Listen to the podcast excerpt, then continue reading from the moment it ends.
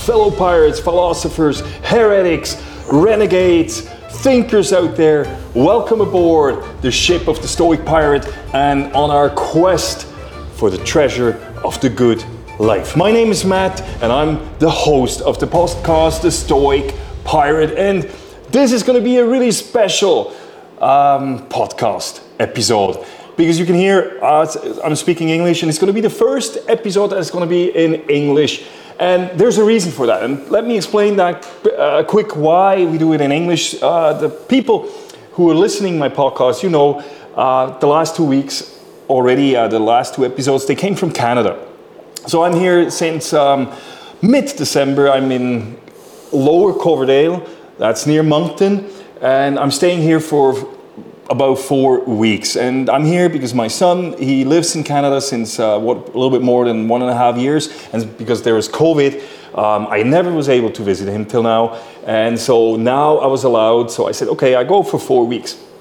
And so that's why I'm here in Lower Coverdale near Moncton. And why I'm in its old schoolhouse. You know, when I go somewhere for four weeks, um, I, I mean, first, if you go for four weeks in a hotel, it's quite expensive. That's one thing. And second, I don't think it's really inspiring, really cool if you're in a hotel. So I always look, when I go somewhere, I always try to find like this special place that is also, for me, inspiring and, you know. And so I found online this Airbnb that's like in this old schoolhouse. So I wrote them and uh, yeah i got here the room. So i'm basically you can see it here. We're in a that's my room. It's an old um, it's a it's it's it's a classroom. So i'm living for four weeks in a classroom because as i said i need also i like this special uh, atmosphere because i want to also be creative. I'm writing i'm not i'm visiting my son but i mean i'm also writing on my book and everything. And so it's really cool. And not only the place is cool um, right after I came here, I realized also that the, the, the, the, people who own this place are really cool and we got, got along really well. And, um, you know, I mean, you have to be a little bit a special person to, to, to buy a, an old abandoned school. So we talked a lot, we philosophized a lot the last weeks, we talked about politics, all kinds of stuff. Uh, we did some crazy stuff together. Or, and I had to say, when I met this cool family, I had to say, you know what? You guys are modern day pirates. You're like non-conformists. That's what I think, you know, like what I always think that's the pirates of today. And I was like, you know what? That's people I like to have on my podcast. And so that's why today I have my first English guest, or English speaking guest, with Maury Power. And it's a really great, great honor and pleasure to have Maury here. I've, I rarely met a person and I will stop talking now, but I rarely met a person who has such a positive attitude and so much energy like Maury Power. So Maury Power, oh, thank you very much that you uh, take your time and come to my podcast, that you come on board yes, the ship the of ship. the Stoic Pirate. You're gonna start rowing, yes. Yes. yeah, Matthias is awesome, eh, you guys? Yes, we're from Canada. We bought this old school and we've, we've launched a business called the Big Dreams Club. It's a big old brick building. We'll get into it a little bit more, but uh, loving life, just amazing. And uh, COVID's been an interesting times, but Matthias is awesome. We jumped into a frozen lake the other day. You probably saw it maybe on social media a little bit. Frozen lake. I talked about doing it for two years. And uh, Matthias is here, and all of a sudden, I just the Cardinals here, man. I gotta go. So I did it, and now I've set up a blue bin out front, a blue bin of water. That's it's minus, uh, 10 tonight. So I just filled it up. It's gonna be cold, and tomorrow morning we're jumping in. You know, just that cold water Wim Hof thing. So yes, so thank you so much. My first podcast ever, you guys, ever. Uh, I'm going to be doing some big things in the Big Dreams Club, as you're about to hear. And I just wanted to say, too, Matthias, that I'm going to just be real and I'm just going to go big, right? And I'm going to stand by just giving myself a little bit of, yeah, you know, you're supposed to. So, uh, great introduction and uh, great guy. I'm so proud of him, his family, and he's so humble. And, uh, uh, you know, his kid, Miles, I met, I was a goalie. I'm a Canadian, right? We're all about hockey. I was a goalie. At 15, 16, started smoking weed. All of a sudden, no more hockey. And uh, Miles is, is one step away from the big the big thing. And uh, you know, hats off to you, sir. Thank you, and thank you, thank you very much.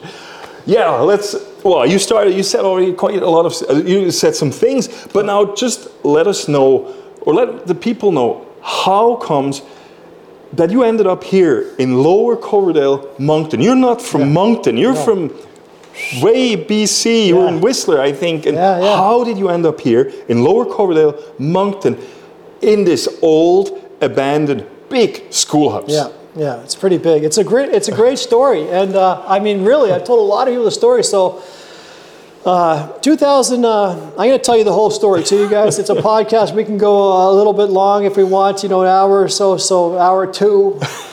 so seriously, 2015, December, December 10th, our house burns down in Whistler, BC. Okay, we're ski town, right? Uh, we're renting a townhouse there, $1,600 a month, and. Uh, all of a sudden we're booking a trip for one and a half uh, one week from now seven days from now we're going to mexico for two and a half weeks two and a half months and we did it already uh, we already done it uh, three times so it was about to be our fourth trip and we weren't so much into the skiing even though we're living in a ski town. And i had a painting business. So i'm painting houses paying rent had a young family.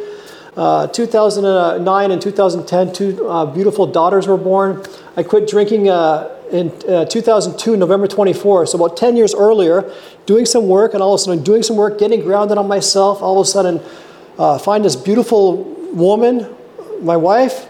We end up having babies, and uh, you know, life's just getting better and better. But I was doing the work, right? And if I'm an alcoholic, I'm really gonna, never going to meet this beautiful wife, right? Because I'm just screwing everything up. So until I started doing the work on myself and opening up, opening up, all of a sudden I find this beautiful lady. We have this beautiful house. We ended up, we were in Whistler, and. Uh, we met in Fernie, BC, a small ski town. Then my friend tells me there's houses out in Saskatchewan for 70,000. So we say, oh, really? So we go and buy this house. We go out to Saskatchewan, look at six houses. The seventh house we look at is this beautiful uh, one story house, two driveways, garage, and this driveway goes into this big kitchen that had an extension. We go and look at it. It's three houses down from this lake. And I'm a kiteboarder. I was into kiteboarding for about two or three years at the time.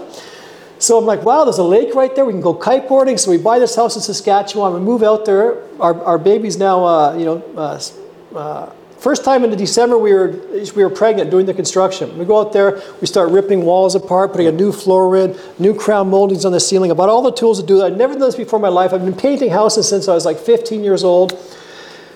We buy this place, renovate it all, and then in like May, when the snow starts melting, we start having the smell. And I've never told Matthias the story yet. We've done a lot for the last two months, uh, two, uh, three weeks, but so we move out to this house, and there's this smell of like poo, and we're like, "What the heck's this smell?" And the lake, three doors down, was the town's effluent, where they Oh. dump all the poo. Oh so, and we're on a little bit of a hill. So if our basement windows were open, the smell would sort of come up and go into our basement. So we go down our basement and go, oh, close the windows. Some days it would go right up into the house. And it was such a nice little town in Saskatchewan, in Canada. The people were so nice. We had a 120 square foot uh, property, the 40 by 40 foot garden. This guy shows up and says, "Oh, I'll bring you some manure and some sand. Two dump trucks fulls, mixes them all up, this layer of like dirt like this, and he says, "Give me 50 bucks." Yeah. We're like, "Wow!" Like, so we live this. We live in this town for a year. We ended up uh, moving into into my wife's parents' house in Edmonton. And then we rent the house out to young people. There, there was hardly anybody to rent out to. A year later, they never once paid their rent on time. Okay. Never. They uh, had nine cars in the property. And then I tried to kick them out. So I said, You guys got to get out of this house. So after one year, the lease was up, and we decided to sell it. We go out to this. I drive out there. They, they left the door open. It was two weeks before I could get out there. I go in the house, and I go down the basement. I hear this like Tasmanian devil in the corner, like this really dangerous, scary animal sound, like. so I go back up and sleep in the van. I leave all the doors open. I go to the van, and uh, I sleep in the van. I leave all the doors open. And then uh, in the morning time, I go around and making noise, and, and the animal's gone. It was locked in there. And then in the laundry corner, literally this far out, like you know, this far out under one of the laundry uh, uh, tables and shelves in the corner, I dug in all the drywall and made this thick nest, huge, uh, six foot by like eight foot nest. And my neighbor comes over, this 80 year old. He goes, "Dude, that was a badger." And the badger would have took your leg off if you would have come around the corner and seen it because the sound it was making was crazy. So we sell the house, move out of there, we come back to Edmonton, we come over to Whistler. This beautiful young family now, my girls are going four, five, six. We're in Whistler, beautiful Whistler ski town, right? All the houses are five, ten million dollars. And there's very few people to work, so you get good money. And I'm painting. I'm always this perfectionist, always painting by myself, never hiring people, always living check by check, painting by myself. This is my story. Then all of a sudden, December, our house burns down. We ended up moving into this place for uh, about, uh, the town was amazing. They come together, there was 80 people who were homeless because it was a townhouse complex. And as I was saying earlier, we were going on a vacation two and a half, uh, in one week for two and a half months. And uh, one of the schools in town would put students in our place, and it was okay with our landlord. He said, fine. So one of the st- schools would put students while we were gone, because it's hard to find places. So it was perfect win win. So we didn't pay rent while we're on vacation. And seven days, we're going on vacation, the house burns down. Middle, basically started in Nove- uh, December. There's no places to live. So we ended up getting a temporary uh, place for uh, 2,100 bucks for six months. And then I had this idea that I'm going down to Vancouver to start these rebounding classes. You see all these, uh, Yeah. we have these little mini trampolines, those little mini trampolines you jump up and down on called rebounders. So I go down to Vancouver, open up this uh, pop up business, start teaching rebounding. 25 rebounders. We set it up. We had like uh, all of a sudden like uh, 700 people on our Facebook page, like 300 paying people, and all of a sudden uh, all the classes were full. Like 25 people a class. We're rocking these classes, but it was just a pop-up business because they were going to rip down this building.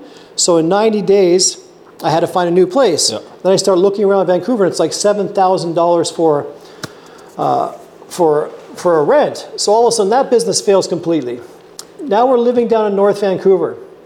I got some contracts down there, and basically, eventually, my sa- I was I was I was trying to launch this Big Dreams Club Yep. because we're talking about a full circle on how I buy this school, right? And for about a decade, you know, I was talking about I'm going to open up a school that helps people succeed, you know, in a digital marketing class, in a mindset class. We're gonna, it's going to be called the Big Dreams Club. So I kept putting it out there, kept talking about it. And a lot of experts will say, don't talk about it, just take actions. And another part of people, uh, uh, the law of uh, attraction will say, if you're talking about it, and putting it out there, it's, it's hearing, and eventually it's going to come to fruition, right? So the way I look at it is God said, dude, you're not taking enough action, so I'm burning down your house. so our house burns down. We end up uh, in Vancouver, because like I was saying, there's no places to live up in Whistler. We're down in Vancouver, and uh, I'm kind of like ad, ad libbing a little bit, and uh, and I made a lot of big mistakes. Okay, so uh, there's a lot. You know, there's always more to more more more uh, more details of the story. But basically, I ended up for a year and a half driving from North Vancouver up to Whistler because all my contracts were up there, all my uh, all my uh, my safety zone. So these contractors are paying good money. So I'm driving up there and I'll sleep there four or five nights a week, six nights a week sometimes. And I drive home maybe on a Wednesday, get home, visit the girls in the morning, then go back up. And the great thing about painting houses in a rich town like Whistler, the houses are empty. It's like $5 million house. The people are there once, a, a one week a year. And the- this $10 million house is empty. So there's all this maintenance to do. There's not enough people in this small town to do the work, so you got paid well.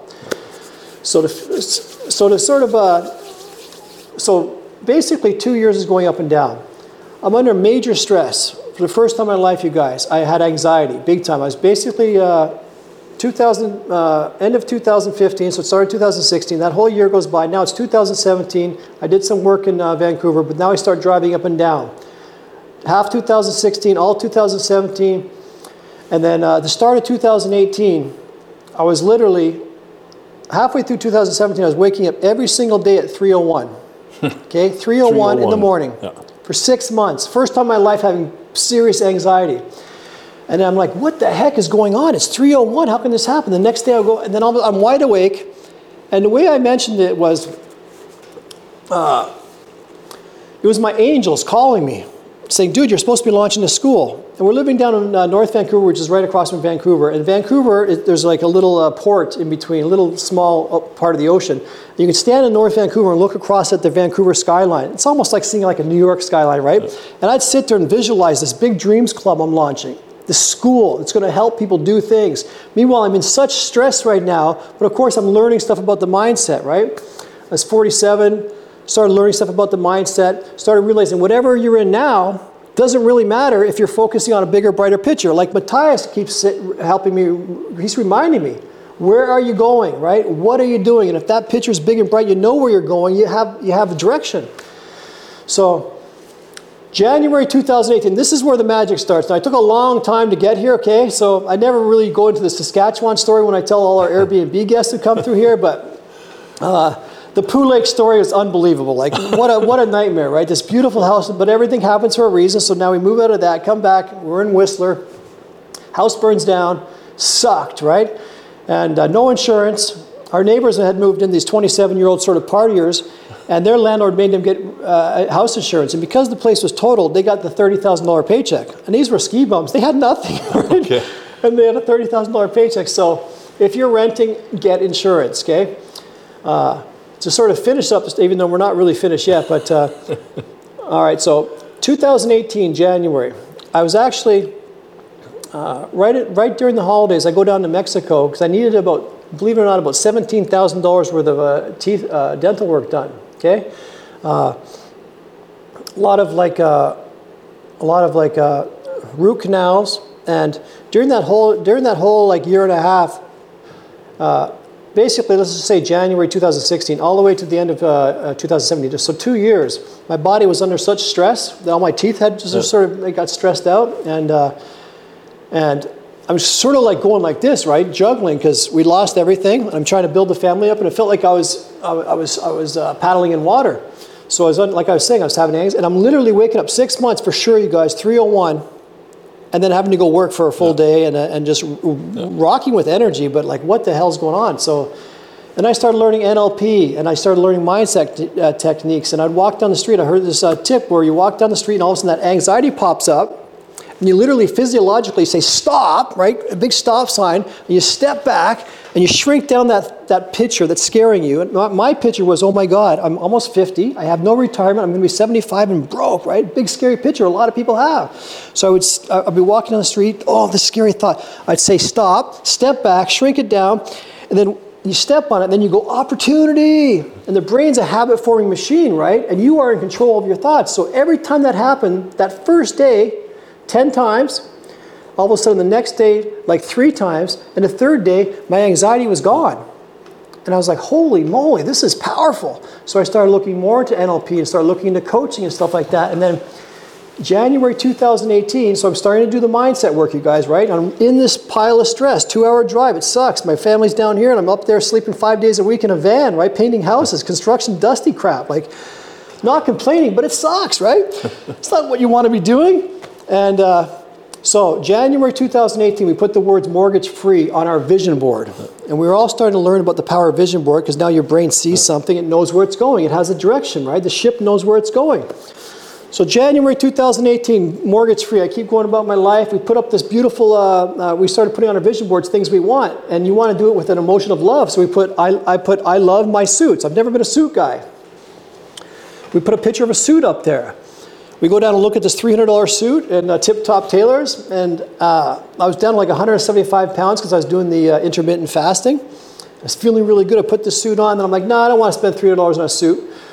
So, like the next day, my wife's in a secondhand shop and finds a brand new suit, like almost the exact same suit. She brings it home, we try it on, and we look at the picture on our vision board, and it's the same exact suit. Like exactly the same suit. We're like, holy moly. Then the next like couple, maybe a week later or two, I forget, but I'm up on a, uh, I'm painting on a, on a big machine up in Whistler, painting this front of this big house, and uh, my daughter calls me. She says, "Daddy, Daddy, we won five hundred dollars." And we'd put on the vision board, "We win five hundred dollars." So I said, "Tiana, go look at the vision board. What's the number on on on?" on? She says, oh, "It's five hundred dollars." She says, "This is magic." And then she says, "We should have put a bigger number, right?" So we started learning the magic of, uh, of, of, you know mindset and unconscious programming, and it's always listening. Our unconscious is always yeah. listening. So I started. I've always been a positive guy my whole life. Always been a positive guy, but making some bad decisions because of my worthiness factor, right? From my childhood, my parents' divorce and stuff like that. Whatever. We, you know, I started looking at this at 47. Like so. Back to the school, we. Uh, uh, so we started, we, we put up on the words uh, mortgage free in January 2018, you guys. In June of 2018, I'm learning about, you know, when you're in stress and you have you want to, like I want to launch the school, and every time I think about launching a school, I just get flooded with resistance, right? Because I've been thinking about so much, my neural pathways are, are my brain is thinking it's this big stress. So, it, and the more you think it's this big scary thing, the, the thicker that neural pathway gets. It dumps a bunch of chemicals in the body, so then the body starts getting addicted to those big resistance chemicals because it's so scary.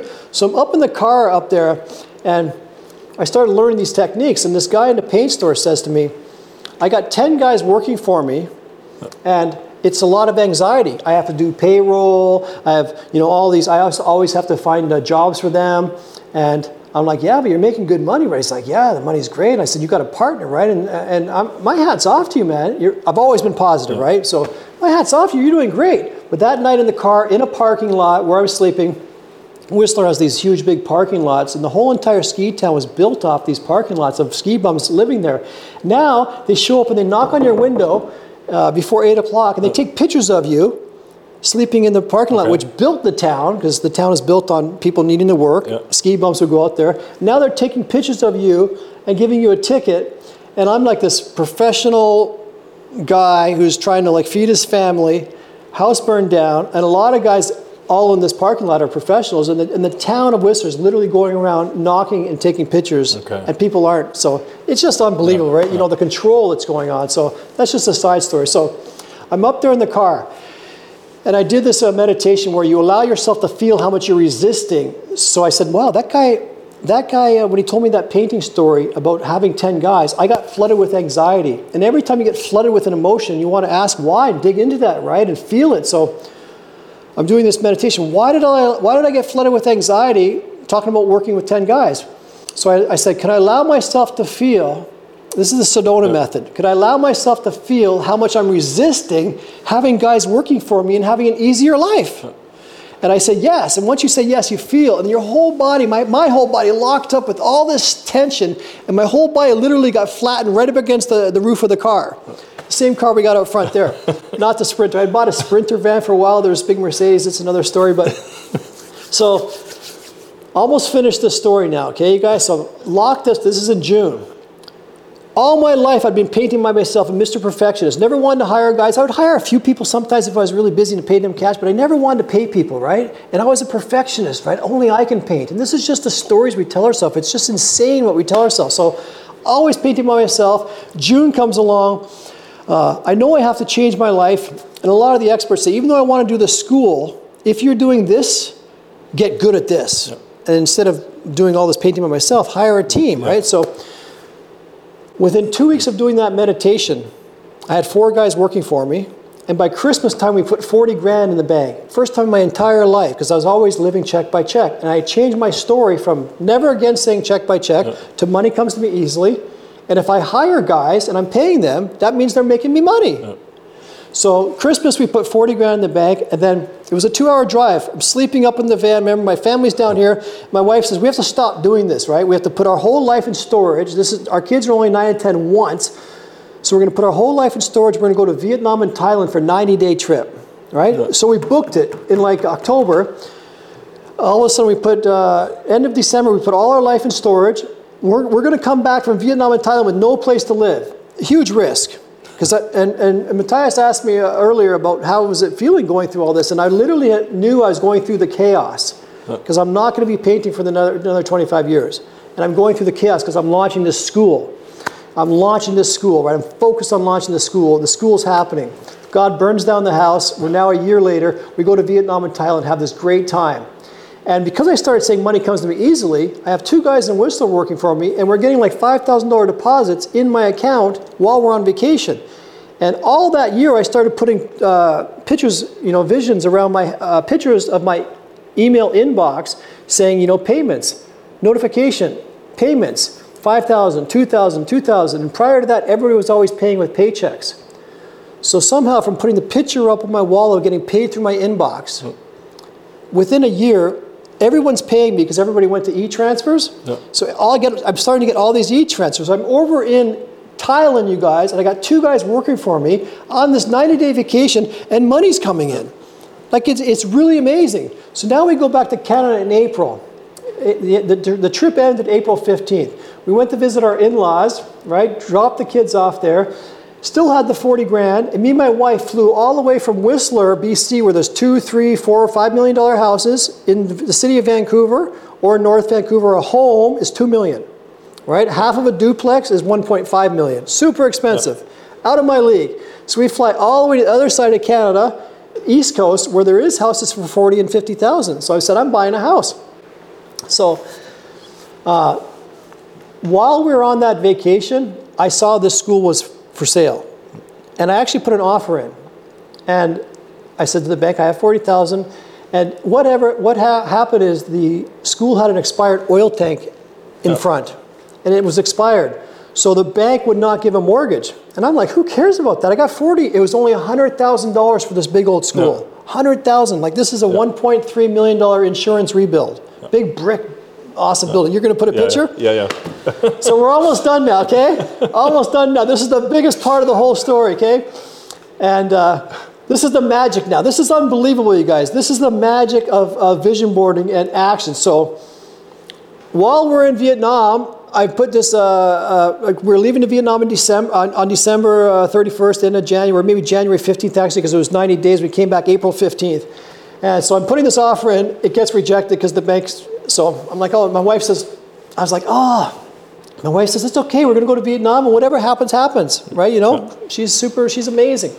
And uh, I said, I know, but I really want that school, right? Oh, a school, it'd be awesome.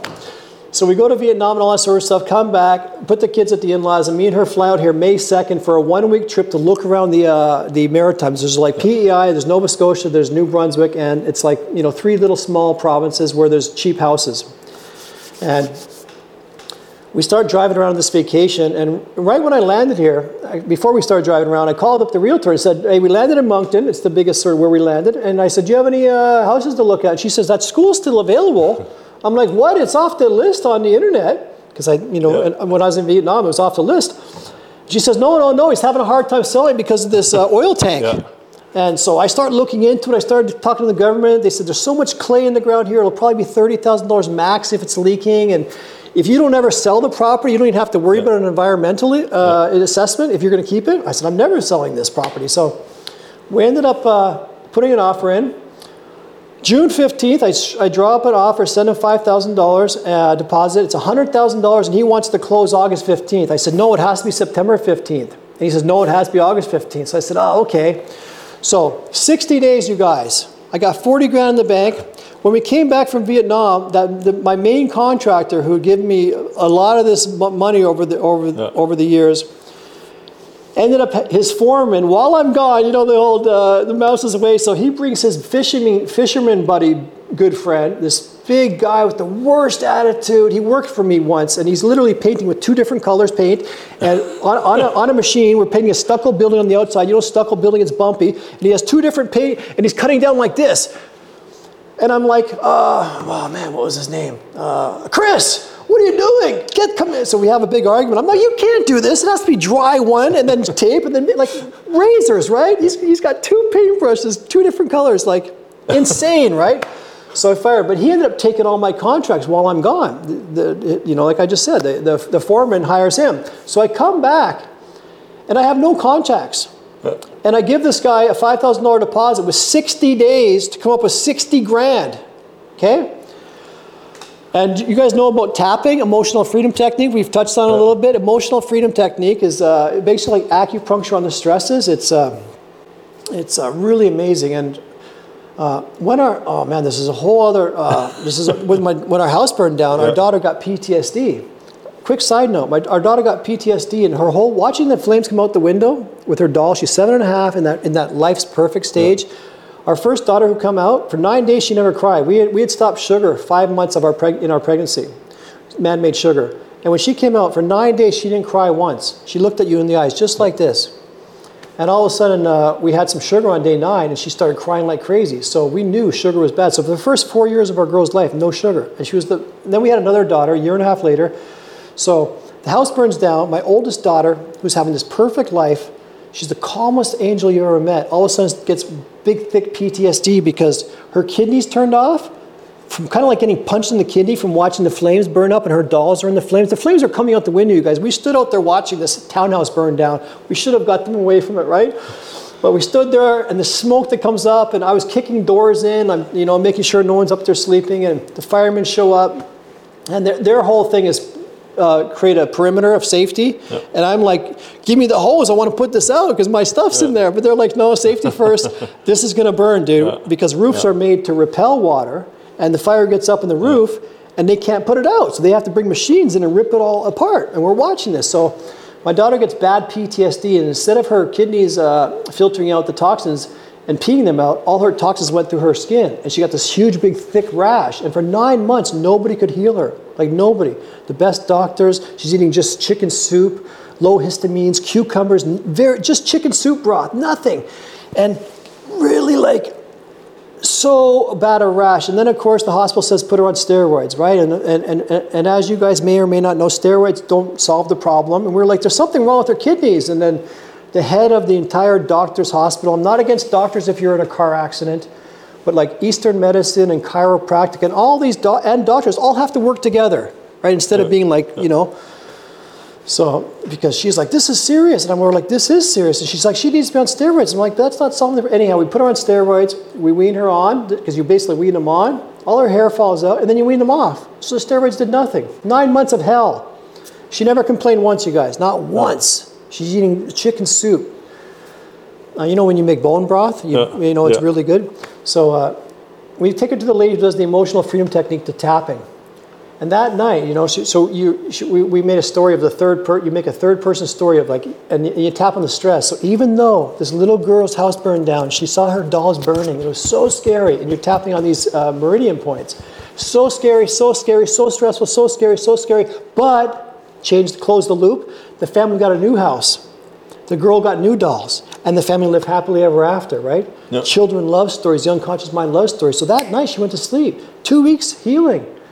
And she wasn't able to take a bath when, basically, she wasn't able to take a bath. The alarms were going off when the uh, fire started. They were up in a bath. So we went back to this lady. She wasn't able to take a bath Yep. pretty well that whole time, right? Like, really, never complained once. She, she wasn't trying to get attention. She couldn't take a bath. We went back to see the lady two weeks later. She does a tapping on this tap. You know, even though I'm scared to take a bath, even though I'm scared to take a bath, and she says, "Can you see yourself, right, taking a bath at four o'clock when you get home today?" And she says, "No, I can't." She says, "One more round." The lady does one more round. And she says, "What about now? Can you see yourself?" And she says, "Yeah, now that my daddy's, uh, yeah, if my daddy's there."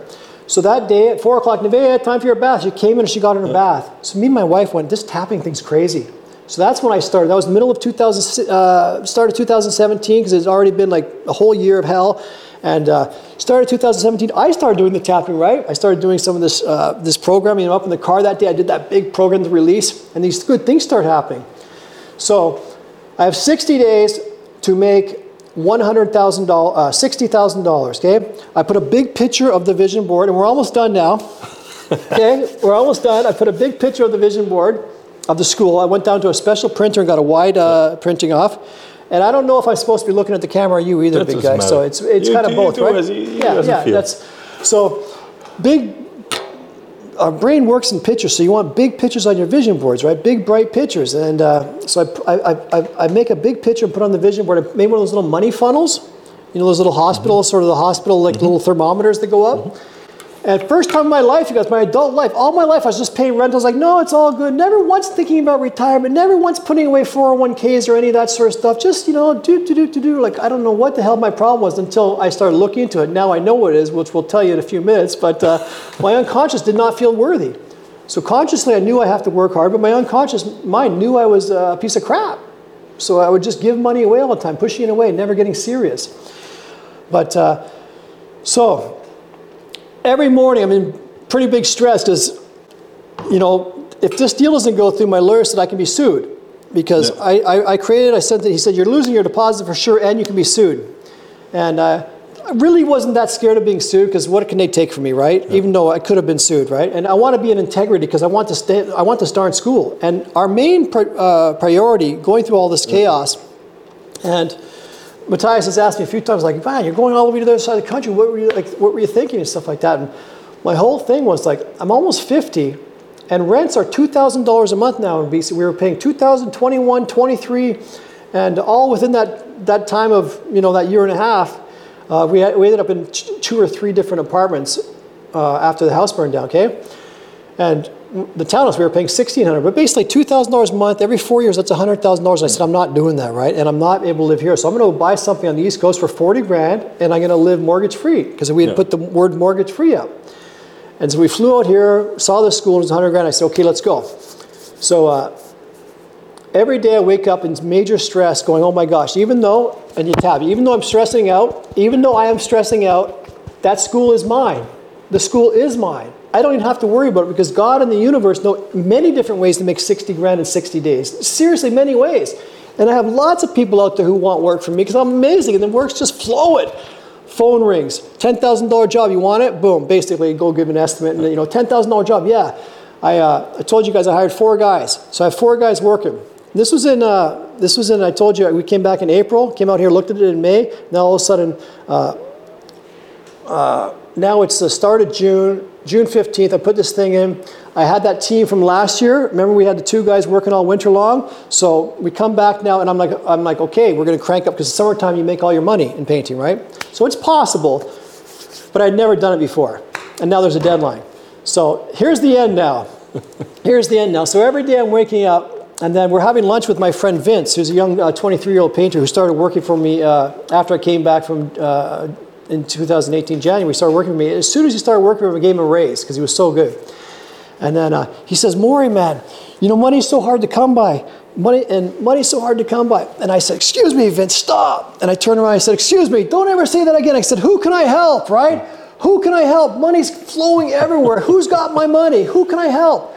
The phone rings. And this construction builder goes, I got a big one for you. Wanted it? Ended up being a $20,000 contract. And I said, I said, and literally as I said that, I sat down, the phone rang. I say, see that, Vince? Don't ever say it's flowing out there. There's so much work out there. Just go out and put it out there and you can get it. It's like a river. Yeah. Reach out. So I started helping this kid, and he ended up wanting to be a, uh, a pilot. Yeah. So I said, okay, what does it take to be a pilot? He says it takes pilot lessons, and I need like, uh, I think it was 80 hours, let's say, or something like that, and they're $200 an hour. I said, well, get started. You're 23. You're going to be 50 one day, and the time's going to go by, and you're going to do this, or you're going to do this, or you're going to do this. And no one cares if you do this. No one cares if you do this, the same, same, same, same, or you can do this. So he starts doing it.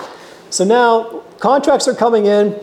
August uh, 13th, literally, you guys, uh, we need a we need a hundred grand. I had bought the Sprinter van for 11, a big old Mercedes yeah. Sprinter van. It was like only uh, uh six years old from one of these uh, companies that drive up and down. Yeah. So it was 300,000 kilometers. Yeah. And they kind of wanted, so it was 11 grand. So it's like, wow, silver, beautiful. Bought it, and uh, I was painting around with it and all that sort of stuff. And now put it, we put a for sale sign on it, 15 grand.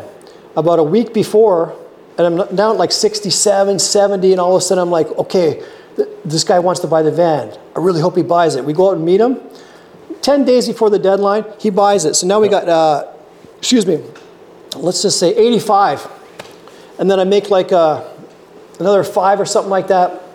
The guy calls on the 13th of, uh, of August and says, we're like a week behind with the uh, oil uh, tank. Is it okay if we wait a week? And I said, yeah, sure, no problem. Because remember, I'd, I'd, sent the letter saying I have the money. I sent the deposit, and I said, yeah, sure, no problem. I hung up. I was like, oh my God, thank God. Because we were seven grand short. Yeah. And uh, another week goes by. I get up to like, I actually needed $104,450 or something like that. I have the check, yeah. and I'll print it off, and I'm going to yeah. put it on the wall. I'll show it to you. I have this check of me with this. So he calls back in a week and says, You know what, we need another week. And I said, Yeah, sure, no problem, because we were like 3,000 short now, right? Hung up, and then I was like, Oh my God. So September 1st, he calls and says, Are you ready to do the transfer? I, yeah. says, I sure am. Yeah. Sent the money, did the transfer, and we, we are mortgage free. Yeah. Like, you know, so 2018, put up the word mortgage free. A year and a half later, August, 2019, we bought this school, and I'd been talking about a school for more, like literally a decade. And uh, you know, so and it happened. Magical, magical, magical, and the, the stress. Think, like I'm so, and I pinch myself, right? Like yeah. I'm so happy here. We got a garden outside there. Got a hockey rink in the back. You guys, I'm playing hockey with my girls who love it on my property and my rink. And last uh, two months ago, it's winter starting. I put it out there, saying I need a better rink this year hundred dollars on uh, on the buy and sell. You know the used stuff. This guy puts it out there on Facebook. I have a I have an old rink. Uh, it's pretty well brand new. Sorry. All the wood, seven hundred dollars worth of wood. You can have it for one twenty five. So I go pick it all up, and you see that rink saw, we yeah, have. That's great. So no, but I don't think you know. You said it's like a, um, magic. I don't think it's magic. I think it's your mindset that you put in. Yes. And suddenly you saw opportunities, and you grabbed these opportunities. Yeah. And yeah. It, it, didn't come just like this because you believed. It's not just you know, I, I, I think it does. It's not enough just to believe in something. You still have to grab then this opportunity. I think Yes. your mindset was you were open for Yes. opportunities. You saw them suddenly. You saw that there is money to make. You saw there the opportunities, and I think that's great. But I had the why, right? My you why. had the why. You I- why do you want why? to exactly Wow. absolutely and. Well, you, it, it- it was quite a, like a long story now, Yeah. you know, you took us really on, basically on a roller coaster ride. Yeah. You, the whole thing, the whole story, it's a roller co- It's chaos. It's uh, yeah, it's, Scared crapless. it- it's, as I, yeah, it's it's chaos. It's a roller coaster. Imagine, imagine every day, you guys, every day during that uh, day, I don't have the money. And also, I'm, I'm like, I'm putting everything into this. It's going to go in my wife's name because I'm going to have to pay taxes and all Yeah. that, which we still are paying, right? Because I got back like 30 grand. I was like, you know, I'm 17 grand owing. And part of the business, I have no problem with that. You know, you can owe the government. Yeah. But I said, this is going in her name. No one's going to be able to touch us. But that whole roller coaster it's was scary Yeah. every day. But, well, that's the thing. Is you say it, it was it was scary, and and I mean you didn't do it alone. You have two beautiful girls. Yeah. You have a great wife. Yeah. Um, so they were with you on that roller coaster ride. I mean, you said it. Your daughter had PTSD from the Yeah. house burning down. Yeah. I mean, how did they react when you said, "Hey, I'm going to go to, I want to travel across the whole country, Yeah. going from west to east, start a new life uh, with a new school," and that was quite a risk. And how did they react? This is let's go. We're buying a whole school. Oh my God. You guys, really, really critical. Uh, very good question because, very good question because it sounded like I really was like, uh, me, all heart. All heart. I told you I was a little bit flighty before, and uh, a lot of times my brother and my dad would say, "Why don't you get like six guys and take this seriously?" And I'm saying, "No, because I'm writing a book." And I've told Matthias about a few of these other businesses I had going on, and I was always painting to pay the bills, but always going to launch another business. And but fundamentally, the love of our little house, like the love of our little house. So, so the girls, and my parents got divorced when I was young, and it wasn't there. So I've realized that now, and I'm 20 years sober. So I've done work, and I'm doing work, and I realize I want to be there for them. So, even though, unlike like my main man here, who's like, uh, like this is just reality talking. Like here's a really responsible guy who's like, no, I'm going to go do this. And meanwhile, I was doing all these dreams. I'm like, I'm going to get this business launched. I'm going to do this. I really could have took painting seriously. Now, in retrospect, when you look back, I'm like, wow, what was I thinking? And once again, my unconscious mind was never feeling worthy because we'll get to that. But uh, so make, we make mistakes, but the love was always there, and we always had such a good friendship. And a lot of times, because I had my own painting business in this town where there's always empty, I'd wake up, have breakfast with the girls, rock, and then I'd go rock. And at some jobs, when the pressure was on, the girls would even come to the job sites with us. We'd set them up in a clean room, and my wife, who's a Polish, she's like uh, 12 years younger than me, so she's like so hard worker. And this is before I started hiring guys on, but you know, during those first few years in Whistler, in the first seven or eight years of the girl's life, like the first young, uh, either way, once we needed it, the family would come together and we'd put our heads down. And we went to Mexico three times, like I told you, for two and a half months, right? Because of painting and because living in Whistler and not putting weight towards the future. And one of the first time we went down there in 2010 when my daughter was young, I said, Dad, we just bought this house in Saskatchewan. I'm going down there on my line of credit. And my dad, who's you know old school, he, he said, Maury, no, no, no, you don't do that. No one does that. And I said, I'm doing it, and we're doing it. And now when I look back, like no one's ever taken that away from us. Two and a half months in Mexico, and yeah, I might be Absolutely. 70 one day, kicking myself, but you don't ever want to be. You don't want to be a 70 year old with no money, right? I, I, that's that's what's you know pushing me and making me focus and taking action. I've told Matthias I have to now become a professional with the school and launch all these big ideas I have. So the girls loved it. We drove across, and we have You've met them, right? We have Yeah. a pretty unique type thing, like it, and now they're at that. They're 12 and 13 now, so they're reading all the time. On the, on, they love reading. They're homeschooling, and we're skating on the rink now. It's starting to freeze now. We had one day so far with the with the weather, right? So we froze, and now for the next two and a half, three months, we're going to be playing hockey. So lots of love and never an issue. But everybody else, like our parents, are you Yeah. insane? How are you going to heat that thing? You move. Uh, we had two people literally say, Maury. You're going to die out there. It's the east coast of Canada. Supposedly, there's not money out here, and there's. But meanwhile, it's it's big, empty, clean highways, blue skies, friendly people. All the cars are nice. It's Canada. but everybody out there who's paying two thousand to five thousand dollars a month rent, actually even more because a two million dollar house would be an eight thousand dollar Yeah. more. It's ridiculous. We don't understand how. No one understands how people in Canada are doing it. So The girls loved it. And when we pulled up here, my oldest one, we pulled up to the front of the school. It's just starting to kind of get dark. You know, all the front, it, it, uh, in 2012, they shut the school down. And in 2012, they put a $100,000 septic system in. And then uh, 2012 was the last year. So 2013 till uh, we bought in 2019. We come out here uh, December 1st, basically. We bought it in August, but we didn't actually get out here because we had to finish some, some contracts out there. We get out here, my daughter goes, We said, What do you think? And she says, I have no words. we slept in the school the first night. There were sounds. We all slept in one room, and we're doing some tapping. Even though we're in this big, scary school and we're hearing some scary noises, I'm letting that go, and I love myself completely. We all slept in that same room for that entire winter, actually.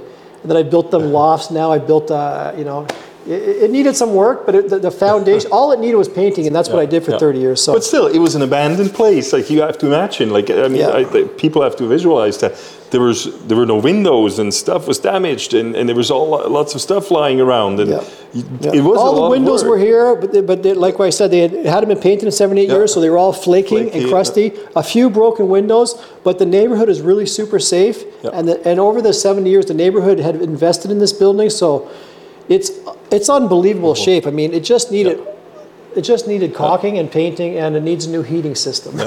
Right. he never complains. So I wanted to say one thing, you guys. He shows up here and he says, "No, don't worry, the heat's good because the whole school's cold. We have." Uh, the, the, the, water system is on, pumping the water through the radiators, but where we live, we have a wood heater, and where Matthias lives, he has electrical heaters. So our rooms are warm, but the halls are all like, you know, five, six degrees Celsius. So but they're not freezing, and uh, the pipes won't freeze. But I'm not putting $15,000 into the oil heater because that's ridiculous. And he says, "Oh man, don't worry, I don't even need uh, hot water because I take cold showers." And I said, "I've been dabbling in cold showers." He says, "No, I've been doing it for three years." I say, "What about the soap and like and washing all the like the, the soap off?" He says, "No, no, cold." And I'm like, "No, you got to do hot first and then cold because that's what I've been doing, right? Hot shower, you know, 20 seconds at the end." And he's like, "No, cold." So we started. Uh, me and my wife. I've started doing that now, just cold and my wife now is throwing on the cold at the end. She's not quite, you know, with all her hair and shampoo, but she puts the cold water, and you know it's cold here. it is. it's it's winter now. We're on a well. It's coming. Uh, it's like eight degrees Celsius. So, and we jumped in the lake last uh, New Year's Day, and uh, there's probably some pictures. Yeah, yeah they so. are. Yeah. Big yeah. dreams. Oh, thanks for listening, you guys. All right, all right, we're out of here now. Have a good day. Just kidding. no, no, no, no, no. We're not done yet. No, you had. Let's go back. You had your own painting business. You made sixty thousand bucks in 60 days with your painting business. Yeah. That could be like 365,000 in a year. $1,000 a day was my goal. Easy. That was it. You did that. But did you never have any doubts you know, after doing this, 60,000 bucks in 60 days, your business was going. Did you never have any doubts? Say, you know what, I'm going, no, uh, I'm going back to the painting. This is really cool. No. Why, why didn't you stay in the painting? Like, it worked. Because for 30 years, you guys, okay, I was 15, uh, living in the streets, kicked out, uh, in and out of jails, right? And then uh, when I was 15, my uh, uncle took me in for a few months. I started having my first alcohol, uh, got wasted threw up in his house, come down to the breakfast table, and there's a bag of puke on the table. My uncle was, you know, this is no good. You're getting a job. So he got me a job painting, summer of 2000. I'm 15 years old, born in 70, so 1985. And from that summer, I'm always thinking I could maybe sue my uncle as a joke because he got me into painting. Yep. And I've always hated painting, right? It's toxic. It sucks. I want to be doing public speaking. I've written a book. I've written screenplays. And but I always go back to my safety zone, right? Because yeah. that first yeah. money you start getting in, so we have to be very careful with our kids and our young kids, right? Because that 50 years is going to go by. Matthias is getting a, a pension, working a fun, exciting job, military fun. And I started the military when I was 18. I walked in. So I started drinking at 15 year guy, started partying, started becoming the guy who's the most wasted all the time. And every party has the guy who's the most wasted. And uh, I turned 18, and me, me and my friend walked into the uh, Scottish Brigade in yeah. Toronto to join the army because yeah. a friend of mine told us this is amazing. And I'm basically still living on the streets, still on my act together. I don't know where I was living at this time, but I'm 18. Might have had an apartment or something like that, or renting some room, but always just chaos. We walk into the military, my, my, me and my alcoholic friend, and the guy says the colonel or the sergeant or whatever yeah. is busy right now, but there's the, uh, the, the mess hall there, and they have $1 beers, right? So we said, one, one dollar beer is okay. So all of a sudden we go over there, pound like two or three down, and then all of a sudden we're downtown Toronto hitting all the bars, right? It never went back. And that's a big moment of my life. And uh, so I tell 20 year olds right now, hey, get a job as a school teacher or work for the government or like something like where you're going to have a pension because those 30 years go by quick. And unless you're a major entrepreneur, you might want to think about getting a job. So, you know, we weren't taught about this. So, So you were never really, you were not happy with your job. So, So you were not happy. oh yeah, so so 20 years painting, and after about the first 10 years of all that chaos in my 20s, at 30, uh, and t- at 26, I went to the mountains when my grandma died. I walked up to the top of the mountains in California, Northern California, and I wrote a script, like maybe 30 pages of a script, and I came home and over like the Like a, a movie script. yeah, over the course of a year, finished Yeah. the script and gave it to a lot of people, a lot of friends, and uh, you know, I don't want to toot my own horn or whatever because we all think it's so good, but people loved it. Even they're just friends who don't mean anything, right? And I never written a script, never did anything about it, and uh, without the right mindset and without the right uh, coaching, without the right family uh, love, without the so if you ask a person on a scale of one to ten, how unworthy do you feel? A lot of people might say four or seven, and this whole like Black Lives movement and stuff like that, and all this. Everybody feels unworthy, right? Everybody feels unworthy, and if you feel unworthy, your parents were divorced, you know, you're going to sabotage. So every time I'd launch a business, I'm painting, and then I'd be like, okay, I'm going to write this movie, and I'm really focused on this movie. Then I write the script, and I call up a few uncles or something like that, thinking about I can get some money, and uh, always have this energy, always positive guy. But now I'm learning now that I was always doing the wrong program. And if you're running around positive, really positive your whole life, saying, I hate painting, this is my last paint job ever. So for 20 years, I literally said, this is my last paint job ever. Then I'd launch a, I launched a, I wrote a book and uh, when I was like 39 or so called Even Salt Has Sugar. Hold on a sec. I'm not trying to promote this book. You can't even buy it right now. So, uh, oh yeah. So check this out, you guys. So this book was so much fun and like it's even salt has sugar the uh, and all the conspiracy the twin towers we had books put all this uh, work into it then i get 1100 copies dropped off at my uh, door and i'm about to start i go to the farmers markets and i start selling And i put five copies in uh, some bookstores and put five copies in other bookstores and i'm painting and i'm painting and without having publisher without having an agent if you don't have an agent you can't get published if you've never been published you can't get an agent it's this crazy oxymoron that stops people who have low self-esteem Yeah. and during my 20s, I was alcoholic, which means there's low self esteem. It's as simple as that. There's something wrong if you're alcoholic getting wasted, right? So, all my life, hating painting, hating painting, always being positive, and then I would start a business. All these books showed up. And then, I, and then as soon as the books are there, 1,100 copies of my books, you guys, I'm starting to sell them. I said to my wife, I got to launch this organic clothing company. So I got these organic clothing, 5,000 t-shirts ordered, right? Over like a six month period. 5,000 organic t-shirts at $10 each. We put labels on them. Instead of like 100, but you need each size for people. You need girls, you need each color. So like, maybe not 5,000, maybe it was 500 times $10. So $5,000 worth of t-shirts. Okay, sorry. Uh, all the embroidering, uh, labeling, and I'm like, I'm going to sell this, and my book is just going to get swept up in it because it's it's, it's going to be my book and uh, the T-shirt company, and so we start selling all these T-shirts.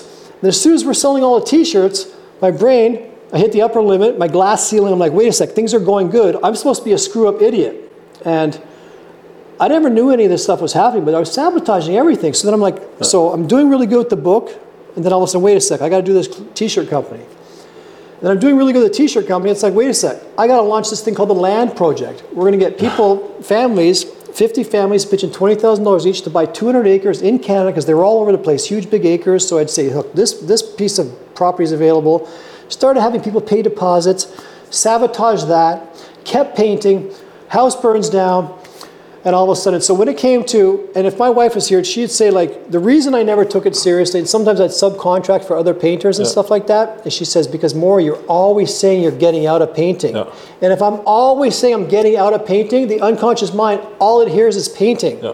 So imagine for 30 years if I would have said, you know what, I'm launching a coaching company or a big dream school that's going to help people do digital. You know, Yeah. imagine every day I was saying those words. And I did start saying those words for 10 years. And then God literally says, okay, we're burning down your house because you need help, dude. You're not taking enough Yeah. action. Yeah. And whichever way we want to think about it, magic or focus or something like that, when they say the law of attraction, if you really know where you're going and you're putting that energy out there, the quantum particles, they're sort of proving that it is coming. Whether it's magic or focus or whatever we want to call it, but we really do have all this power. So, whoever you are, if you have that big idea of yours that you're really, really dying to do and you're afraid to take action, you know for a fact, and I know, and you know, that you'll never, ever, ever, ever be truly happy until you jump. And jumping is going to be scary. And if you're scared, that means you're on the right path because it's exciting. Yeah.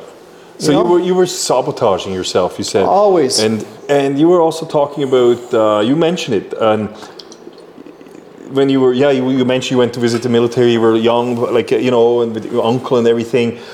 You were in prison. You Yeah. said also a couple Yeah. times, I think, and you mentioned alcohol and how did that like how did that happen? Or what was the reason? Why you were uh, really on the wrong track? The reason was it's kind of funny. I mean, you're here. Here, here he is, is. Is you know, Dad, I love you. You know, I love you. And uh, you know, a lot of times we, when we talk, you say, "Oh no, I have, a, I have, a, uh, I have a poverty mentality," and you'll make jokes about that, and we all make jokes about our stuff and stuff like that. But divorce is hard on kids. And when our parents got divorced, I went down to the states and. And mom, I love you too. I 100% love you, but we don't have much relationship. I haven't seen her in like 30 years. And she lives up in Alaska. And at one point in my life, I was 47 years old, and I'm asking this. I, I did a little hypnotherapy. Paid a guy like 150, and does the little hypnotherapy stuff. He starts asking questions. Why? And he's asking about these. Uh, you know, why were you in jail? Why was all this stuff happening? Why would you uh, want to be the most wasted person all the time? And uh, I said there was this time when my mom lined us all up at six years old, and I'm not trying to say this to get attention and make you. It's just this is what happened. So she lined us up and spit in our face, okay, like literally. And she said, "You suck. You're a piece of crap, and you're never going to amount to nothing." And they're six years old, and, and what I've learned now is from zero to seven, you're open sponges. Whatever your parents are doing or saying, especially what they're doing, you're like writing it down, saying this is how reality is. So if every day your parent comes in and yells about, "There's not enough money. There's not enough money. There's not enough money." Just like if your parents came in every day and said, "There's," imagine money was called Australians. We talked about this earlier. Imagine money was called Australians, and every day your dad came home and said, "Damn it, there's not enough Australians to pay the bills. Damn Australians, there's not enough Australians." And you're in the womb and you hear Australians, and then you're one years old. Hey, Dad, can I go get that? No, we don't have enough Australians. Mom, can I get this? No, there's not enough. You're like, and that's what I was growing up in. Then every time you ask for them, there's not enough Australians slash money. So for the rest of your life, every time you saw an Australian, you'd push that away. So every time I got money, I was a hard worker. My dad said, You have to work hard for a living. So I'm always a hard worker in my conscious mind, but my unconscious mind would push it away. And this is where my sabotage was coming in because my six year old, you know, the inner child, whatever you want to talk to, my program, you guys know about mindset. We're programmed, and a lot of us are running emotions from our youth. And this tapping thing can help us remove it. So, for example, tapping would go like this uh, How much unworthy do I feel from that moment when my mom spit in my face? And then you go, okay, it's so stressful. How much was the stress? 10, 9, 8. And you kind of get stuck there. So you do tapping on that. And I've done the tapping. That's why I can talk about it now. And I've released that. And now that's why there's more flowing to me. Because if there's blocks, you're literally like blocking the universe because everything's out there. Everything's out there. And the only thing that's stopping it is our beliefs. So jail sucked. Uh, in and out of jails. Uh, seven months of my life in jails. My dad kicked me out when I was 15, living in the streets, walking around. Uh, you know, uh, it, it, was unbelievable. Worst moment of my life. Worst moment of my life. We had talked a little bit earlier. He said, "There's some questions I'll, I'll ask you, and maybe start thinking." Thank you. And uh, one of the uh, one of the worst moments of my life was I'm sleeping in my friend's uh, dad's garage, and I was a goalie, like a star goalie, right? And my dad, uh, we talked about why this happened. I don't know why this is maybe, but 13 or 14, I'm the star goalie. There's 13 goalies trying out for this team, and we're down to three. And my dad says, "No, this is getting too competitive uh, for you." And during this tryout, we're doing skating drills where you skate from red line, blue line, red line, blue line. Uh, you know, and, and this guy goes, "That goalie's the best skater out there." And my dad goes, "That's my boy." And I'm just like all proud because you want to make your dad Yeah. proud. The next day, he says, This is getting too competitive. I'm pulling you out. And I'm like, What are you talking about pulling me out? So at that point, I sort of started to slide a little, but I think in retrospect, when I'm looking back, even though there's no excuse, right? I could have said, No, sorry, dude, I'm going. And I could have got in a cab and gone, right? But you're always trying to impress your dad. It's a stupid thing for a dad to do in, in reality. Yeah. Same time. So I started partying and all that sort of stuff, um, drinking, getting wasted. And uh, walking down from my friend's garage, six in the morning, his dad caught me in the garage. He said, he's a Filipino friend. He says, you got to get out of here. So he kicks me out. I'm walking down across to go to the apartment buildings across and wait for someone to sneak in so I can go in the stairwell. I used to sleep in the stairwell in, this, in the apartment building, on the very top floor. And you roll your jacket up under your, under your sleeve like this. Because you're on the top floor up in the uh, stairwell, you know no one's going to go up there because no one's going on the roof. So if someone comes down on the 20th floor to go down, they're always going to go down, and you're hiding up there. So it's warm because hot air rises too. So I'm sleeping there for a long time. Uh, it- and then I'd sleep in my friends' cars and stuff like that too. So the worst moment of my life, you guys, like walking down with my blanket, 6 a.m. I'm walking down, and all of a sudden my dad's blue uh, uh, van comes, and we lock eyes, and then he goes to work, and I walk across with basically like sleep Yeah. in my eye and feeling like crap, right? And uh, you know, smoking all the marijuana, getting wasted, and all that sort of stuff. So, uh, you know, and Yeah. now now I'm doing the work, and, and, and, you know, like one of the things I want to start doing is going to the prisons and talking to people about this, uh, you know, removing these things because these kids feel like crap. They really do, and you, you, you see them when you're when the riff the riffy ones Yeah, yeah. you know they just like they're they're, they're all sarcastic and they're telling you f off and they're like you just know they want they and if you ask them actually I met a, I met an older guy you know uh, in his 60s who does a lot of this kind of work and he goes into uh, places and helps people and one of the things you ask in hypnotherapy and sort of stuff is uh, on a scale of 1 to 10 how much do you love yourself? On a scale of 1 to 10 how much do you love yourself? And a lot of like uh, my friend's kid who's 15 uh, it's like a he couldn't say the word. My, my, my daughter's uh, my sister's daughter who's having some issues she's 21 22 and into the, some of the drugs and i've been helping her on the phone doing some good work and I, and I said how much do you love yourself? Say i love myself completely and they can't say it Yeah.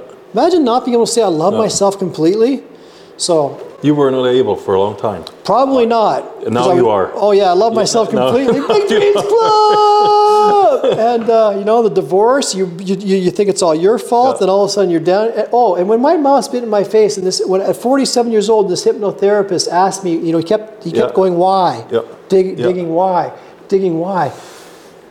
Then all of a sudden he says, "Who are you mad at?" And I'm like, "Oh my God, I'm mad at my dad because he's supposed to be there, right? He's supposed to be there." So that's why, even though I may not have made the most money and made some of the smartest decisions, I'm always there for them. Yeah. And like Yeah. you guys, they're 12 and 13 right now, and they still ask me to tuck them in at night. They say, "Daddy snuggles," and I still uh, snuggle with them at nighttime. Like this is awesome. Very lucky guy. Yeah. So now we, talk, we were talking about your past, about your teenage years and all that, about all this. If you were now going to mountain, uh, Yeah. going there, and the miracle would happen, and you would meet 15, 16 year old Maury. Yeah. You would come across yourself at 15, 16. What would you tell him? I would tell him, I'd say, holy moly. Okay, big hug. Hey, buddy, big hug. Here you are. This is me. Now, I know you're not going to listen to me, but if you can listen, seriously, here you are now, 16. Here you are at 50. The time is going to go by, right? And you can do this. You can do down here, do crack, drugs. No one cares. I'll still love you. Or you can start stepping those goals and stepping those goals and you know take 10% away from every paycheck, 10% away from every paycheck, every paycheck, every paycheck. You're gonna start having a pile here. Every paycheck, no matter what you're doing, save because you're gonna be 50. It is you. And this guy right now is gonna be 70. So now I'm thinking about that 70 year old guy. I wanna make him proud. So I want you to make me proud. You're 16 right now. If you would have asked me to go back to when you were 10 or 8, I would say be a professional goalie. But at 16, it's a little bit late, maybe. Oh my God, that's a deep question because it's probably not. Depending on, uh, depending on uh, if I see you. But seriously, if you're 10, if any one of us could go back to being uh, 10, probably most of us would say I'm going to be a professional, uh, and, and you would go to each team. You would be the hardest working guy in each team. You'd do all the drills of speed drills. Goaltending's not hard. Everybody's got the basics, right? And then it's all repetition, repetition, repetition, mindset, mindset, mindset. So to answer your question, I'd give him a big hug. I'd say you are worthy. You are enough. You are loved. Okay? If you have a big idea that's scaring you, from right now, start conditioning that muscle of, we all hearing it now, getting comfortable being uncomfortable, and, and, and take it. And I said, what's your big dream? Do right now, what is it? And he'd give me an answer. I'd say, okay, go do it. What are you waiting for? I just told you, you know. No, So, uh, But now you, like you said before, um, that you you love yourself. You're a happy person. You're an upbeat, happy person. I, I can tell that. Like you know, that's like, and you say it yourself, but and I believe you. So, in retrospect, do you regret anything, or do you say no? That's how it had to be. That I'm at the place right now where I am, and that's where I want to be. Or is there anything you would say no? That I definitely would change, Yeah. or I regret something. Yeah, you know, with the uh, with the uh, work that we're doing, and you know, we're doing the daily journaling, we're doing the cold showers, we're doing the running. My wife and I, we're doing the mindset with the girls. We're learning. This is the big dreams because I realized this is where I have to go. So I had like radio frequencies. I have to get to this level, and one of the best ways to get to that level is constantly be grateful, constantly be thankful. And every time you spend your money, thank God I'm rich, right? Thank God I'm rich. For 30 years, every time I spend money, and you're programming that, I'm broke, I don't have enough. So now, hey, thank God I'm rich. And for this last few years, we've gone through some chaos, right? COVID, right? There's been some chaos. Oh my gosh. And every time that oh my gosh came up, and I said, no, thank God I'm rich. And I focus on that big, bright picture where I'm going. So to answer your question, of course there's regrets. But when I listen to like, uh, uh, when I listen to the, doesn't matter, but he, uh, he always mentions, he says, because he's 74 right now and uh, he's a public speaker. He was broke. Uh, uh, he's a black gentleman, if that's Yeah. proper to say nowadays. I don't know. Uh, a person of color. He's like 74, big, uh, uh, amazing, big public speaker, and he always tells his story. And uh, unbelievable story. Oh my God, brain fart. Uh, put it in the notes. Yeah. We'll put it in the notes. It's good. But he always talks about regrets. He says, "Boy, if I could have, if I would have just started earlier, because he waited till Yeah. 40." So one of my regrets is one of the biggest regrets I have for sure, which I don't think about too much. Just now that you asked me, one of the biggest regrets would be, yeah, not to not to have taken hockey seriously. Because when you look now, it's so easy, right? Eight million dollars a year, it, it is easy. A lot of people say it's extremely hard work. This is the one thing I'm really learning right now is that balance. Sure, it's hard work, but could you allow it to be easy? For example, getting up every morning, jumping in that cold lake, or going for that 12 kilometer jog, doing those deep stretches, that's actually easy, right? It's a lot easier than painting houses for a living. yeah. And but you have to do it. And if you do it with a smile and you get music on and you get that rocky like so with the right mindset, big dreams can be easy. Yeah. So the regrets, whew, oh, I don't regret my family. I love them so much. I'm grateful for that. Uh, I regret that in 2015, uh, you know, seven years ago, six years ago, that I didn't launch uh, more of my digital marketing stuff. I launched a, a business, got a thousand clicks, got 300 shares, and then sort of Google did Yeah. one of these Google slaps and said you're not allowed to say make money online. And I allowed that to affect me. Now seven years later, so I would have took more action on this amazing on the amazing ideas I have. Yeah.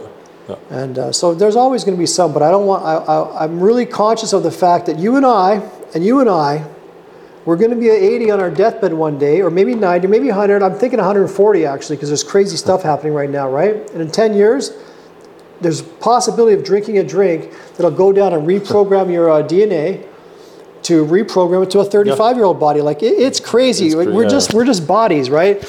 And now they're already talking about uploading our consciousness Yeah. into computers. You know, the uh, the lady who does the uh, Sirius, Yeah. Sirius satellite radio. Uh, that story's unbelievable. But uh, so yeah, so not too many regrets, and uh, I am positive. I am pinching myself, and at the same time, I do uh, realize that I, I, I'm sort of very happy, still happy with where I am, and I keep coming back to that happiness. But I have to still take action right now, Yeah. and it's January right now, and I have the big dreams club. I have these great ideas, which are just useless if you don't Yeah. take action. Yeah. So now, like, you know, it's it's time for action. I need to help people, right? Yeah. Yeah. Yeah. Then you said we talked about regrets right now. You said um, that you're before you said that you're great like gratefulness is very important. You say, "Hey, thank you, I'm rich." Um, for what? What are you thankful for? What is it? What are you grateful for? And, and what makes you rich? The uh, mortgage free, okay?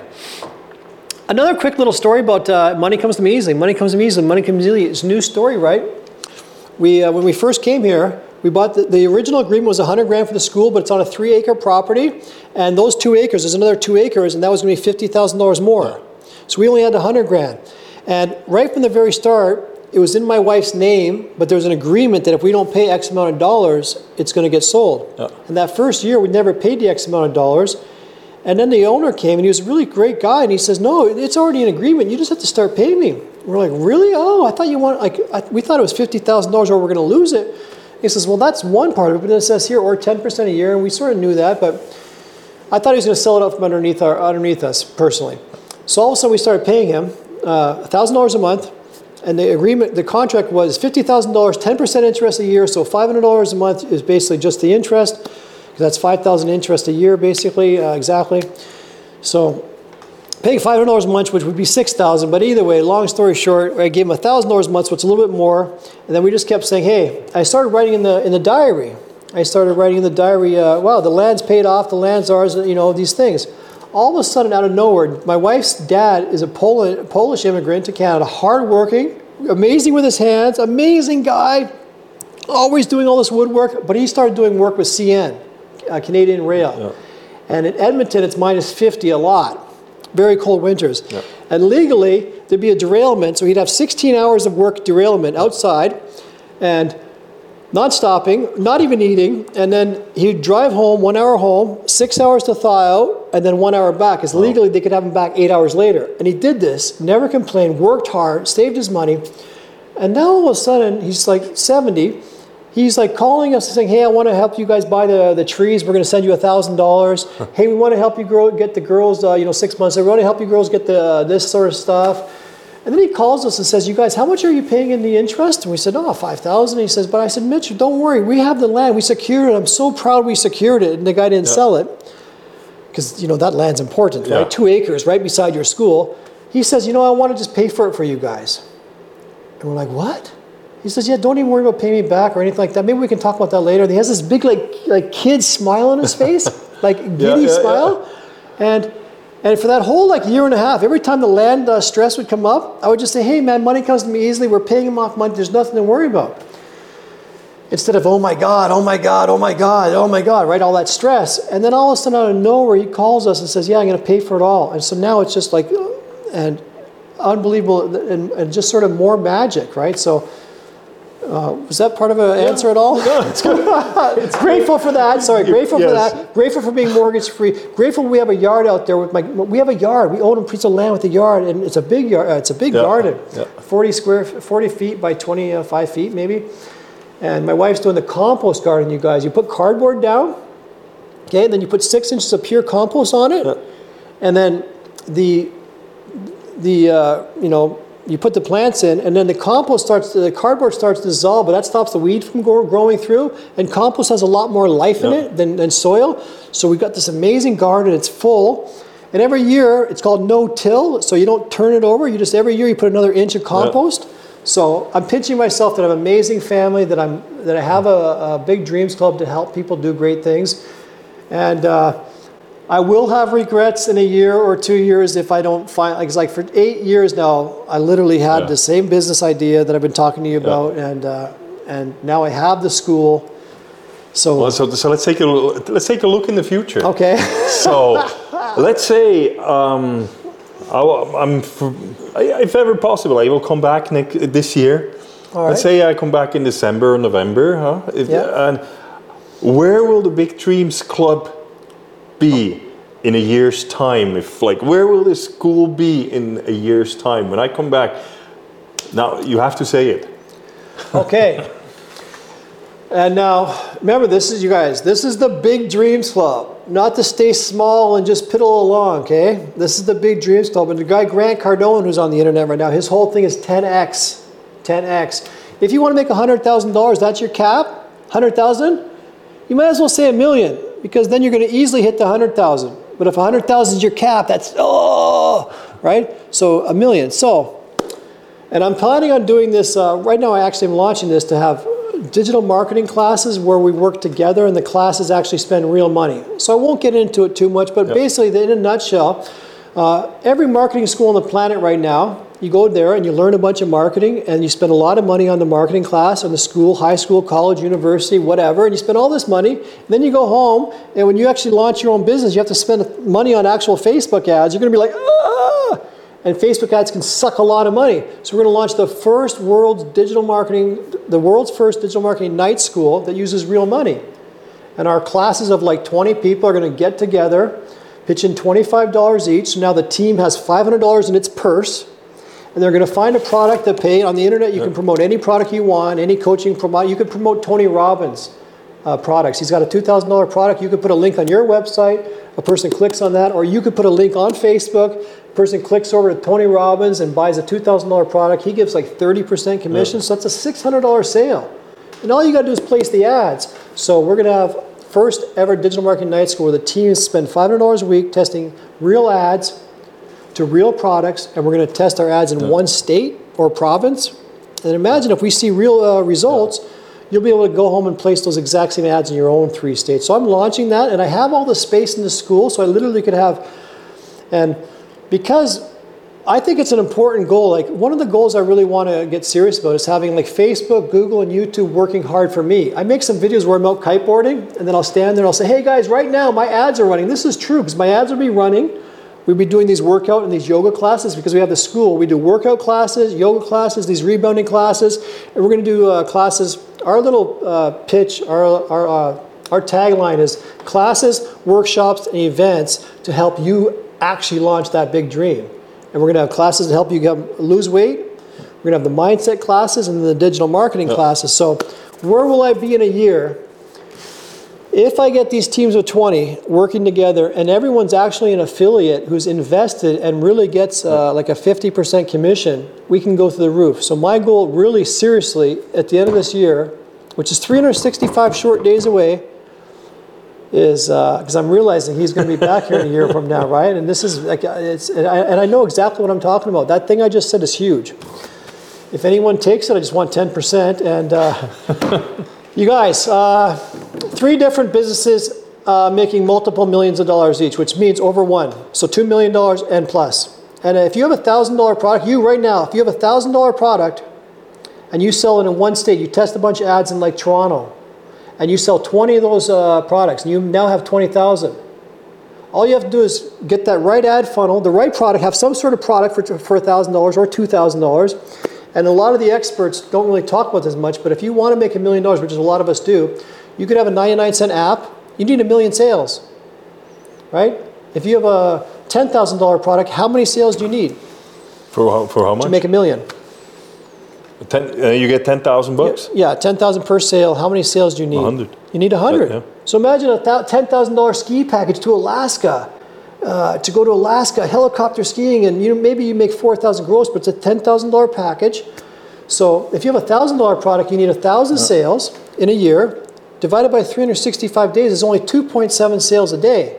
So once again, just to trigger your brain, if you had 20 people in one city giving you uh, $1,000, and you launch those exact same ads in 50 cities, that is a million dollars. And that's what the big guys are doing. They're testing in one, ads in one state.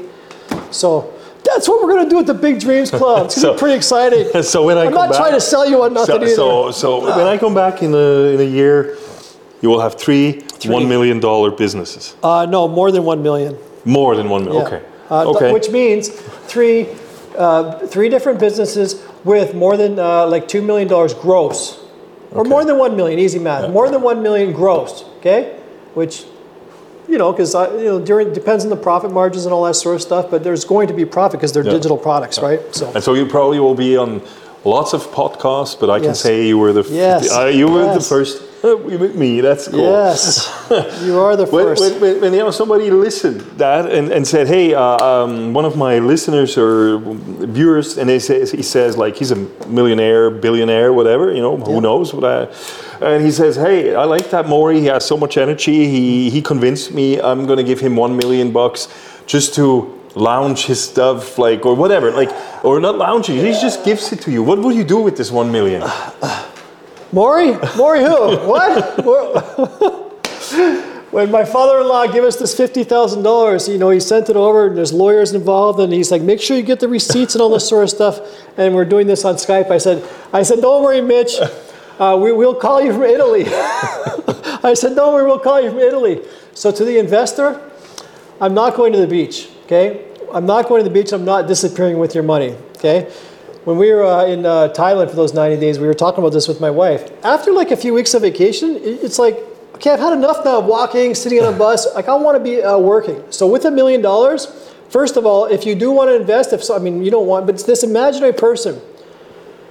I would literally say, hey, let's have a phone call, and or I'll make you a one hour video right now of the exact plan to turn that million dollars into a lot of money helping people in 200 countries. That little class I just told you about can easily be in 200 countries because 20 people right now in Mexico City would love to go to a school that's spending $500 every single week testing real ads to real products and they're actually making real money. They would love it.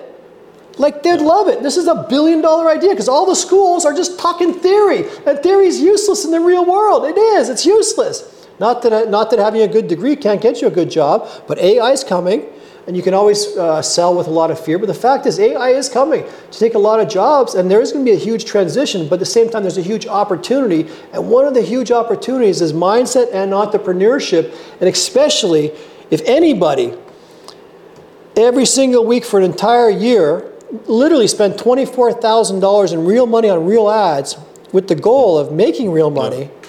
So that's what I would do. We'd get together, we'd launch this, and we'd make that into a huge. That's what's happening anyway. So So if people want to reach you now, if that millionaire, but also other people want to reach you, they say they want to talk to you or, or whatever. How can they reach you? Or even even if they want to come here for the Airbnb, or if they uh, want to talk to you. BigDreamsClub.com. and any one of your thoughts, if you're going through a bunch of stress, you, everyone has stress. This is what I want to share too. If you have stress and that, that, that little thought pops up, and then you go down into a 15 or 20 minute cycle of stress because that you know you're walking on the street that picture pops up oh yeah oh, stress anxiety. And then you, your brain goes into 15 or 20 minutes of thoughts. Those thoughts dump a bunch of ne- negative chemicals into your body. Like right now if you think about going on an amazing romantic evening you smile inside. And right now if you think about oh my god i can't pay the bills. Literally i can't pay you go oh so our thoughts instantly create frown or smile. And one thing I do is this thing called Instant Miracle. It's really amazing, really quick. It's NLP and stuff like that. But if you are right now stressing out, and and I mean this from all all, all, all angle, all, all aspects. But if you're really stressing out and something's really uh, going on in your in your in your body, and in your mind, so here here here's uh, here's exactly really what I'm talking about. Okay, because I can go a little bit uh, unfocused sometimes, but uh, just when it comes to asking uh, for a pitch, but if you have a real stress in your in your life, I do something called an instant miracle, and I have testimonials, and I'm setting up a website right now at the Big Dreams Club because I've held back for too long, and I've, I did it. We did it with Matthias and you Yeah. and your son, right? The instant miracle, Yes. pretty cool, right? It's cool. Yeah. We have stresses, Yeah, so you ask yourself, out of ten, what level stresses you had? And right now, you have that big problem. You have this big problem. That biggest problem of yours, what number is it? It's seven, eight, or nine out of ten of stress. That thing, even if it's anxiety, even if it's anything, even if it's anything, you don't. A, you don't have to tell me what it is, and B, within one hour, we can have it down to zero, eliminate it down to zero. That feeling in the body, the pictures, and the way it works. I'll just quickly share is that if you go on your computer right now and you open a folder and you change the pictures in that folder, a year from now, when Matthias comes back here and we look at that folder, those pictures are still changed. And right now, that stress that you're having, you keep carrying around that, that same picture. So you walk down the street, that picture pops up, our brains see things in pictures instantly. Don't see a purple monkey, right? You just saw a purple yeah. monkey. So either way, and then after seeing that picture, the chemicals get stored in the body, and the body starts running this addiction and starts shooting that up there. So if, so I wanted to say, and I'm, I'm going to start putting this out there because even though I want to do digital marketing schools and stuff like that, I do. I'm going to I'm going to promote one of my days to these uh, these instant miracles and coaching over Zoom, and I'm going to charge like ninety-seven dollars. And if someone wants to do this, like I've paid for hypnotherapy, it's usually $150 and you get an hour. They do amazing work because with hypnotherapy, you're bypassing all the conscious nonsense. uh, And the conscious mind's amazing, but the unconscious mind does all the work. We know that.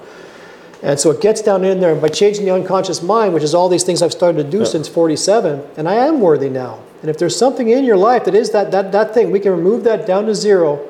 And when you think about the thing that was stopping you, now when you think about this, you don't Yeah. have, you know, uh, Yeah. how, how, you, how, do, how, do you, how, how do you feel about that thought?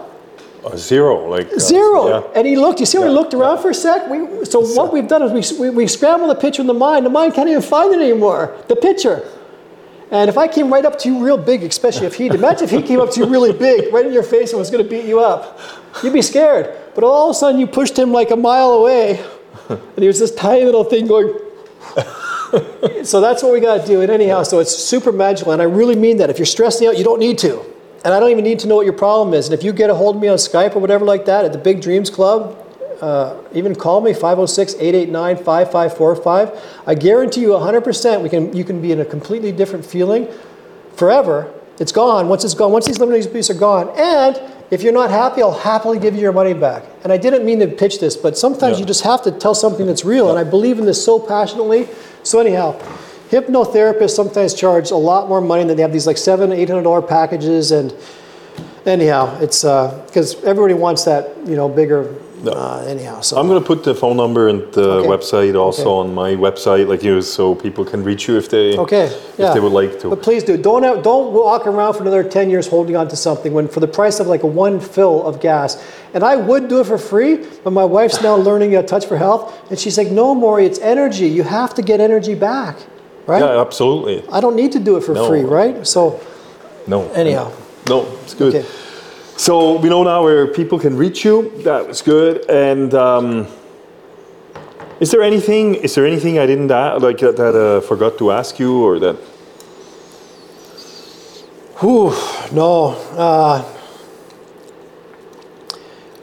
if you're being called to do something great, you're never, ever, ever, ever, ever, ever going to be truly happy until you jump. I know I mentioned that again, but it's true. And what Matthias is really clear about, and uh, what all the experts are saying now, and Joe Dispenza and all the experts is know where you're going, right? If you know where you're going, you're going to get there. But if you don't, you're not going to get there. So I'm going to, after this conversation, because it's now after New Year's, there's no more excuses. I and like I'm going up there, right at my vision board, uh, getting my girls on board. Kids want discipline. Kids want their time slotted out. We homeschool them, and kids they're reading books all the time. They want love. They want their time scheduled out. So if you have kids, uh, you know, however old they are, if you're a young dad or a young mom, and uh, you know, like they're going to be gone. Like my girl, my girls are going to be gone, and it could be in five years once they're 18 because they're legally Yeah. allowed to. And my wife's uh, two sisters both left young. So if you have kids right now, really appreciate them and tuck them in at night. Go up there and tuck them in. That's that's what I want to say because it's such a short window and they're gone forever. And everybody who's maybe older, whose whose kids are gone now, you know, and that's some of the regrets you, you just can't help because your Yeah. heart And it's gone. and, and our life's gone. Yeah. Anyhow, we, we talked earlier about something too. When you know, you look back to like, let me ask you a question. Uh, 2011, March 15th, actually the whole month of March, actually the whole entire year of 2011, what happened in your life? And you probably don't even remember. But in that year, you were all this stress, all those things going through your head, thinking you're all so important, and, and, and we don't even remember the whole year.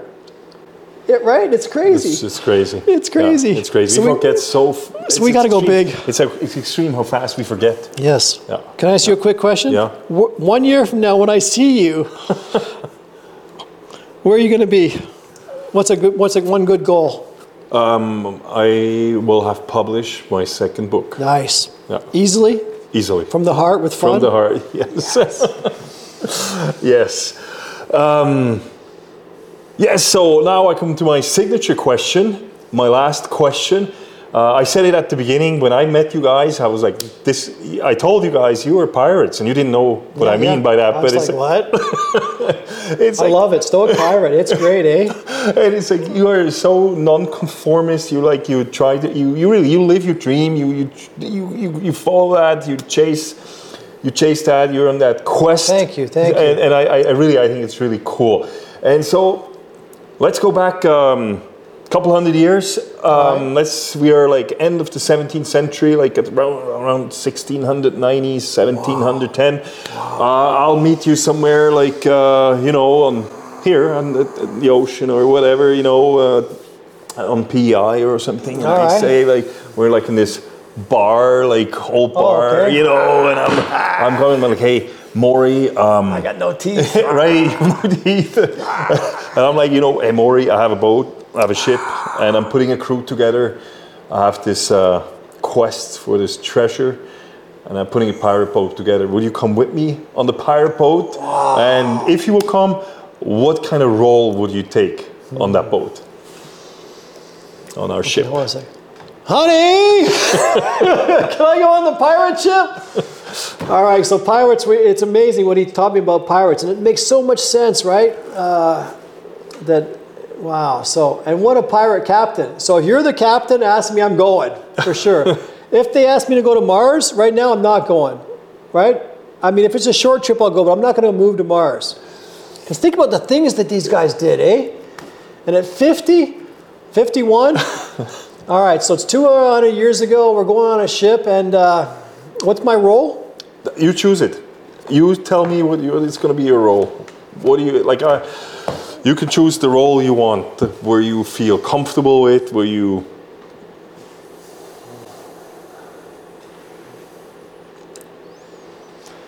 Yeah.